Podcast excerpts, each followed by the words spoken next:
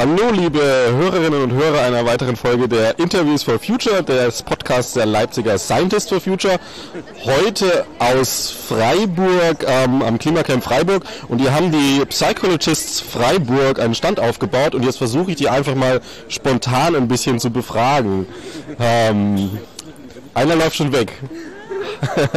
du bist, stehst doch da. Hi, wer bist denn du? Ich bin Anna von Hallo. den Psychologists for Future. Und machst schon länger dabei hier auch und Ja, genau. Also ich bin 2019 mit, den, mit der Fridays for Future Bewegung so überhaupt aufmerksam geworden. Ich habe natürlich vorher schon von der Klimakrise gehört, aber so die Dringlichkeit nicht so ganz verstanden.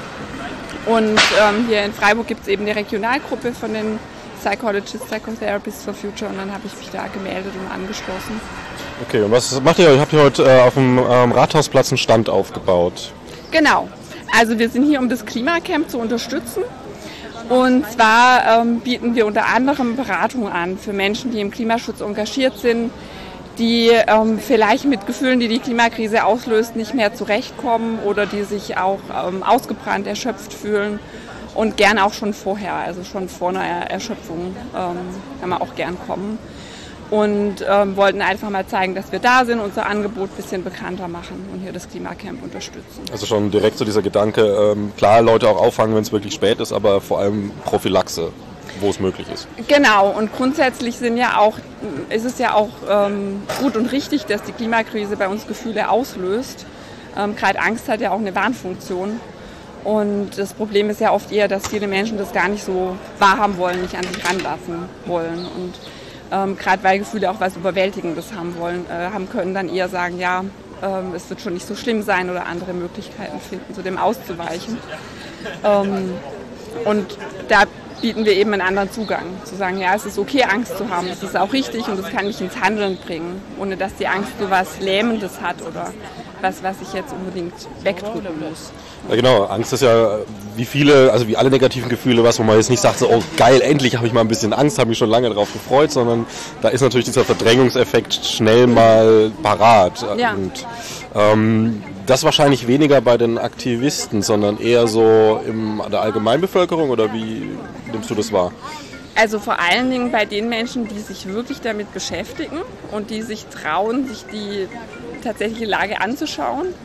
Ähm, also WissenschaftlerInnen und Engagierte, ähm, die halt auch mal zum Beispiel einen, Bericht dazu lesen und schauen, ja, wie sieht es denn tatsächlich aus von den Fakten her. Ähm, sonst schaffen das Menschen ja schon auch immer noch so ein bisschen darum rumzukommen. Genau, also das, Folgen wirklich ja, klar zu das. Ding ist, also Ja. wer sich beschäftigt, äh, stellt sich den Gefühlen und hat dann eben weniger diese Verdrängungseffekte. Genau. Und äh, würdest du sagen, also ich habe ein bisschen das Gefühl, dass äh, gerade zu gesellschaftlicher Ebene gesehen, ähm, dass, dass sie diese Sicherheit oder diese gefühlte Sicherheit, die uns ein momentan ja noch halbwegs stabiles äh, Gesellschaftssystem, Wirtschaftssystem und so weiter gibt, dass das so ein, so ein, so ein ähm, Element ist, was halt viele Leute vom Handeln abhält. Also ich finde diese Metapher immer so schön passend, aber als Laie wohlgemerkt, äh, dass jemand Ertrinkendes sich an einem Regenschirm festhält, selbst wenn ich ihm die Hand aus dem Boot reich, lässt er den Regenschirm nicht los, weil das fühlt sich gerade stabil an.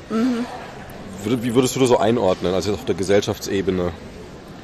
Also ich glaube, es wird schwieriger, weil die Klimakrise natürlich hier auch immer spürbarer wird. Und gleichzeitig ist klar, dass wir ja alles nur so abgepuffert mitbekommen, dadurch, dass wir in einer extrem privilegierten Situation sind. Also es uns auch leisten können, es auszublenden, was jetzt andere Menschen nicht können. Ja, genau, also auch also Stichwort die- Klimagerechtigkeit. Diese Trockenheit zum Beispiel. Ne? Unsere Ja. Supermärkte sind trotzdem noch voll, in Madagaskar verhungern sie. Ja, genau. Ja.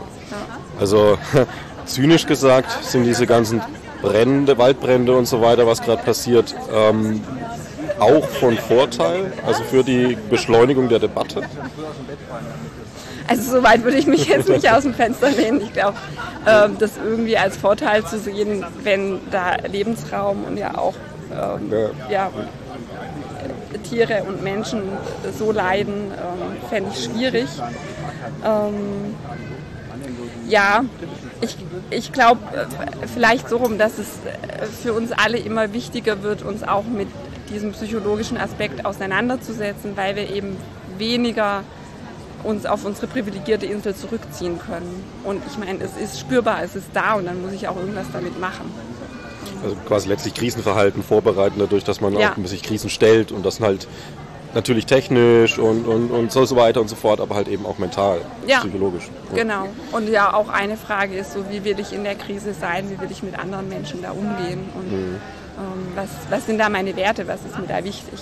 Auch ein Ansatzpunkt. Ähm, wenn du jetzt so, also du hast wahrscheinlich schon mit vielen Aktivisten zu tun gehabt, immer mal wieder Gespräche geführt und so weiter, bist jetzt hier im Klimacamp und ähm, was würdest du so sagen, also wo, wo ist denn das größte, das Problem oder welche größten Sorgen haben denn im Klima aktive Leute, so, also gerade heute? Also ich bekomme sehr oft mit, dass die Menschen, die aktiv sind, sich sehr verausgaben, um nicht zu sagen fast aufopfern, viel Persönliches ähm, zurückstellen. Ähm, da auch immer wieder in so die Dilemmasituationen kommen mit, studiere ich jetzt oder mache ich Aktivismus, verfolge ich jetzt meinen Wunsch, ähm, einen beruflichen Wunsch oder einen, einen Wunsch nach Selbstverwirklichung, sage ich mal, oder kümmere ich mich um das, was ansteht und oft unter so einem enormen Druck von wir haben nur noch sehr wenig Zeit, also die nächsten fünf Jahre zählen, was gerade junge Menschen dazu bringt, sehr stark abzuwägen. Kann ich jetzt noch fünf Jahre studieren und mich dann engagieren oder müsste ich nicht eigentlich gleich so alles dran geben? Aber verschenkt dann vielleicht meine berufliche Zukunft. Genau, ja. Und ähm, das eben mit, mit sehr hohen Ansprüchen, hohen Idealen und oft einer Tendenz, sich selber da ähm, ja, als letztes zu bedenken, also alles andere vorne anzustellen. Und wo wir schon auch immer wieder gucken, ähm, es gibt ja so diese Metapher, dass ähm, der Kampf gegen die, die Klimakrise oder auch das abzumildern äh, kein äh, Sprint ist, sondern ein Marathon. Und also auch so mit dem Stichwort nachhaltiger Aktivismus, dass es um die Frage geht, wie kann ich mich langfristig engagieren. Ähm, Viele laufen es in der Sprintgeschwindigkeit. ja, weil einfach ja gefühlt immer alles zu langsam geht und tatsächlich gemessen an dem, was an, an Engagement da ist und an ähm, ja, sozialer Bewegung und, und zivilgesellschaftlichem Engagement auf den Ebenen, wo entschieden wird, es einfach enorm langsam ist. Ja, auch und das gemessen hat an was der Notwendigkeit. an der. Notwendigkeit auch und das was sehr frustrierendes einfach hat und dann das Menschen dazu bringt, immer noch mehr mal reinzufuttern irgendwo.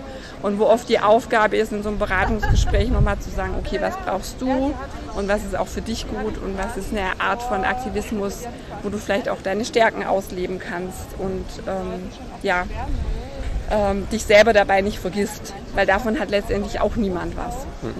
Naja, ich meine, es sind wahrscheinlich sehr viele individuelle Dinge dann, die je nach Persönlichkeit zusammenkommen, aber da gibt es doch bestimmt auch also so, sag ich mal, Grobmuster, die jetzt auch für die Hörerinnen und Hörer vielleicht interessant sind und andocken können. Also gibt es irgendwo so sagt, so das ist so ein Grundverhalten, auf das man achten sollte oder, oder vielleicht auch nur einen Denkansatz, den man mitnehmen sollte, um eben nicht so zu überdrehen und zu überrennen.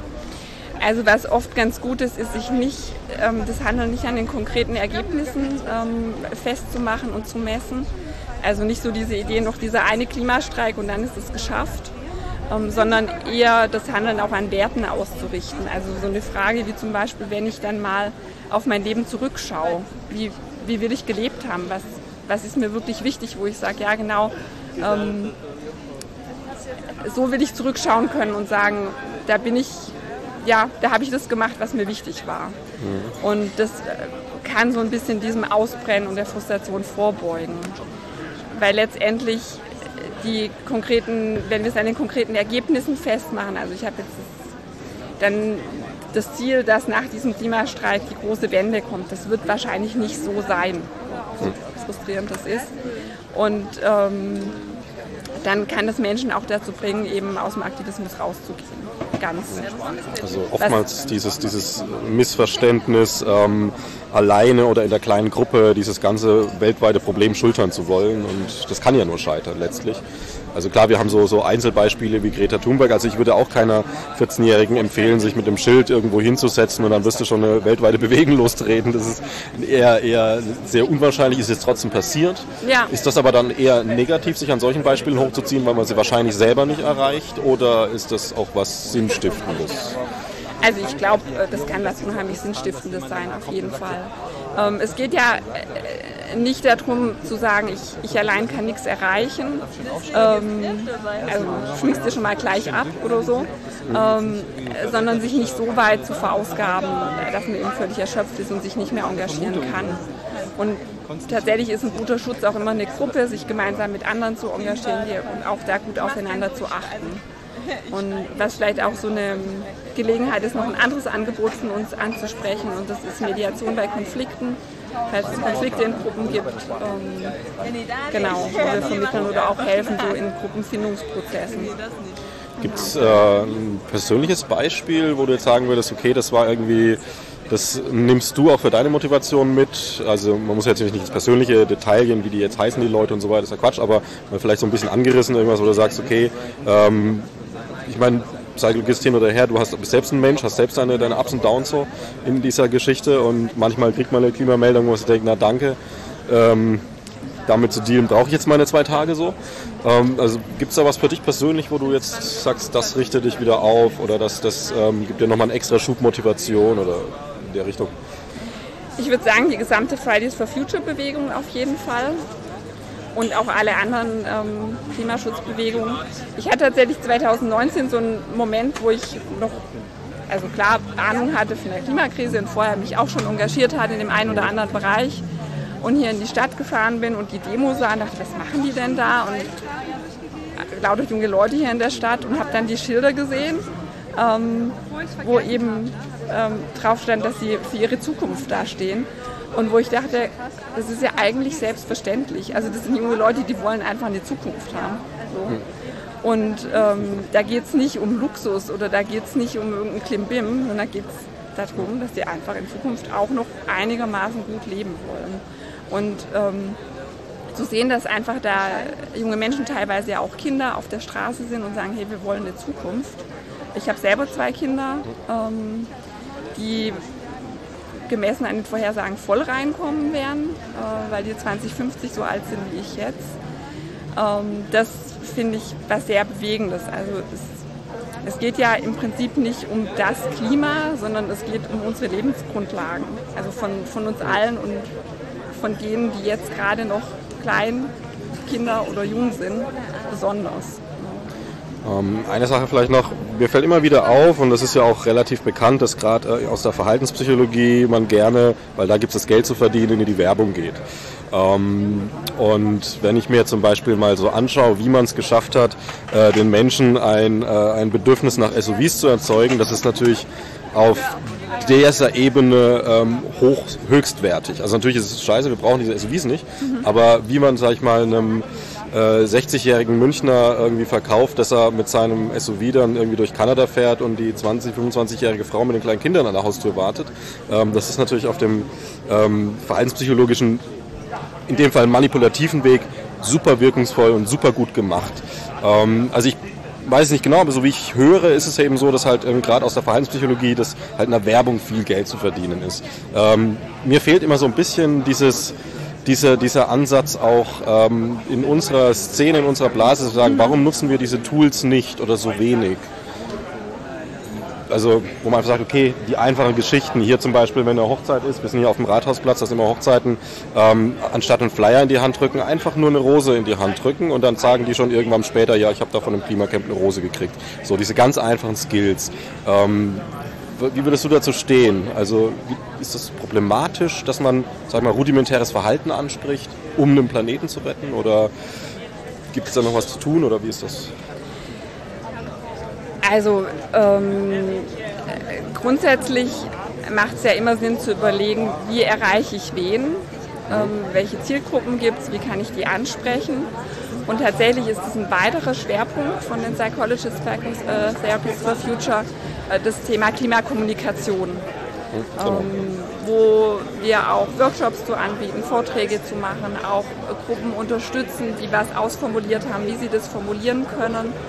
Ähm, also das reicht sozusagen von der Kommunikation im Kleinen. Ich bin auf der Familienfeier und mein Onkel lässt einen blöden Spruch ab zu. So, wie, wie reagiere ich zu Klimakommunikation im Großen? Also wie kann ich auch eine Kampagne aufbauen? Ähm, ich bin da persönlich nicht Expertin dafür. Ich bin Psychotherapeutin, bin mehr in dem Beratungsbereich aktiv. Aber eben dazu gibt es jede Menge Wissen, dazu gibt es jede Menge Forschung und dazu gibt es ganz konkret ein Angebot, wo wir auch von ähm, Archiven oder von anderen Gruppen angesprochen werden im Sinne von, könnt ihr da mal drüber schauen oder könnt ihr uns unterstützen, eine Strategie auszuarbeiten. und ähm, wo natürlich psychologisches Wissen unheimlich hilfreich ist. Und das sehe ich jetzt auch nicht kritisch. Ähm, es ist jetzt nicht im Sinn von der Manipulation, sondern einfach die Frage, wie spreche ich Leute an. Und ähm, ja, ja, das, wirkt. genau, das, das hilft ja auch schon im Kleinen, wenn ich jetzt in der Diskussion andere Leute nicht, denen nicht einfach nur die Fakten hinknall, sondern so ein bisschen weiß, wie kann ich jemanden abholen an der Stelle, wo der gerade steht, mit dem, was der anderen Person auch wichtig ist. Und das kann man auch aufs Große sehen. Genau, und da sind auch ähm, Gruppen und Initiativen auf jeden Fall eingeladen, sich an uns zu wenden. Also es gibt noch die Bundesgruppe, ich bin ja von der Freiburger Regionalgruppe, und danach zu fragen, wenn sie Unterstützung wollen. Und so Sachen wie jetzt zum Beispiel hier in Freiburg gab es ja diese sehr große und wirkungsvolle und auch sehr viel Support erzeugende äh, Uni-Besetzung. Mhm. Ähm, wie steht ihr zu solchen Methoden? Also das, zeigt das die Drastik gut? Übertreibt man es da? Untertreibt man es? Sollte man vielleicht lieber eine Autobahn besetzen oder nicht? Also jetzt nicht, nicht von, von dem Moralischen oder von dem irgendwie, dass man einfach mal sagt, so ja, ich muss das machen, sondern, oder auch jetzt nicht vom CO2, das eingespart wird dadurch, dass mal drei Autos nicht fahren, sondern tatsächlich von der Wirkung auf die Debatte. Was würdest du das so ein bisschen einordnen? Also das ist einfach, ähm, soweit ich die Diskussion auch mitverfolge, auf der Bundesebene eine ja, in der Diskussion. Okay. Und wo es verschiedene Positionen gibt, ähm, wie sinnvoll das ist und wo es auch tatsächlich Menschen gibt, die versuchen zu vermitteln. Also wo auch ähm, ich konkret weiß von einem ähm, Psychologen, der ähm, bei so Besetzung von Autobahnen einfach vor Ort ist und versucht zu vermitteln, dass wenn jetzt AutofahrerInnen aufgebracht sind, also da, ja, dasteht, als ich gehöre nicht ganz dazu, aber ich kann so ein bisschen versuchen zu erklären, worum es geht. Ähm, ja, also es wird diskutiert und ich glaube, ähm, ich würde da jetzt erstmal ähm, Aktionen von zivilen Ungehorsam einfach als Teil der, der Bandbreite von Protest sehen. Also alleine wäre es nichts, ähm, ohne ist es aber auch, fehlt was. Also quasi wirklich dieser Blumenstrauß, den wir jetzt nicht nur im Blumenstrauß an Maßnahmen gegen Klimawandel brauchen, sondern auch als Blumenstrauß in der Kommunikation ist das eine Blume davon. Ja, und gleichzeitig macht es schon Sinn, bei sowas immer wieder zu überlegen, wie kommt es denn an und wen, also erreicht es tatsächlich die, die es erreichen soll, was ist wirkungsvoll. Ja. Okay, also da können Sie sich dann evaluieren. Können ja. sich also auch Gruppen, die sowas planen zum Beispiel, können sich an euch wenden und sagen, okay, wir haben jetzt den konkreten Plan. Ähm, habt ihr jemand, irgendwie Sozialpsychologe, was weiß ich, irgendwie kann es mal sagen, ja, an der Stellschraube noch drehen oder super so oder macht es nicht oder wie auch immer, da kriegt man dann ein Feedback. So. Genau, also es gibt eben die Bundesgruppe, die bundesweiten Psychologists Psychotherapists for Future, die auch ähm, in AGs organisiert ist, ähm, die sich mit verschiedenen Schwerpunkten befassen. Und es gibt die Regionalgruppen, die auf regionaler Ebene eben wie wir hier als Regionalgruppe Freiburg das Klimacamp unterstützen und auch ähm, Beratung vor Ort anbieten können. Und ähm, auf der Bundesebene läuft dann Beratung oft eher online oder am Telefon, verständlicherweise, ja. genau. Ähm, aber wo einfach auch ein, sagen wir, ein breiter Pool ist an Menschen, die sich auskennen in verschiedenen Gebieten. Letzte Frage noch. Ähm, was, also erhoffen klingt immer so ein bisschen mit so einem leichten negativen Touch. Mir fällt jetzt gerade kein anderes Wort ein. Ähm, erwartet. Was, was erwartest du heute von eurer Aktion hier? Also ich bin tatsächlich sehr offen hergekommen. Ich weiß nicht, ob überhaupt jemand kommt. Ähm, tatsächlich haben wir auch die Schwierigkeit, dass wir so ein Angebot haben, aber gucken müssen, wie bringen wir das an die Leute. Viele, die sich engagieren, ähm, nehmen sich nicht die Zeit oder haben nicht die Zeit, auch danach sich selber zu gucken. Von daher würde ich jetzt sagen, ich erhoffe mir erstmal einfach, ähm, dass wir da sind, dass wir präsent sind, dass wir so ein bisschen ins Gespräch kommen und ähm, vielleicht unser Angebot damit auch bekannter wird. Genau, und auch schön, äh, schön, schön abzuschauen für andere Zeitlogist-Gruppen, sich einfach mal quasi mit dem Tisch auf die Straße setzen, Interview, äh, Interviewen, das mache ich jetzt zufällig, sondern äh, informieren, unterstützen. Ja. ja. Ja, falls du noch irgendwas Abschließendes loswerden willst, Grüße an die Zeitlist Leipzig oder keine Ahnung, äh, Werbung freies Slot. Also ich würde vielleicht abschließend sagen, wir haben jetzt viel darüber gesprochen, ähm, wo Engagierte sich Hilfe holen können. Ich glaube, diese Auseinandersetzung mit Gefühlen, die die Klimakrise auslöst, ist was, was uns alle betrifft. Und äh, das ist grundsätzlich jetzt nichts, wo Menschen, die engagiert sind, irgendwie ähm, besonders, ja, es ist keine Störung, es ist halt keine Krankheit, Angst zu haben, sondern es ist eine reale Bedrohung und es ist eigentlich eine sinnvolle Reaktion auf eine reale Bedrohung. Und ich würde alle einladen, auch beim täglichen Nachrichtenschauen oder Zeitungen lesen, mal zu gucken, was, was macht es eigentlich mit mir, wie geht es mir damit, wie kann ich damit umgehen. Und äh, wenn wir merken, oh, ich komme da allein nicht weiter, sich Unterstützung zu holen, aber das Ganze so ein bisschen an uns ranzulassen. Oder im akuten Fall, wie gerade hinter uns, einfach singen, weil Singen Angst ja auch blockiert. So, danke ich dir herzlich. Gern.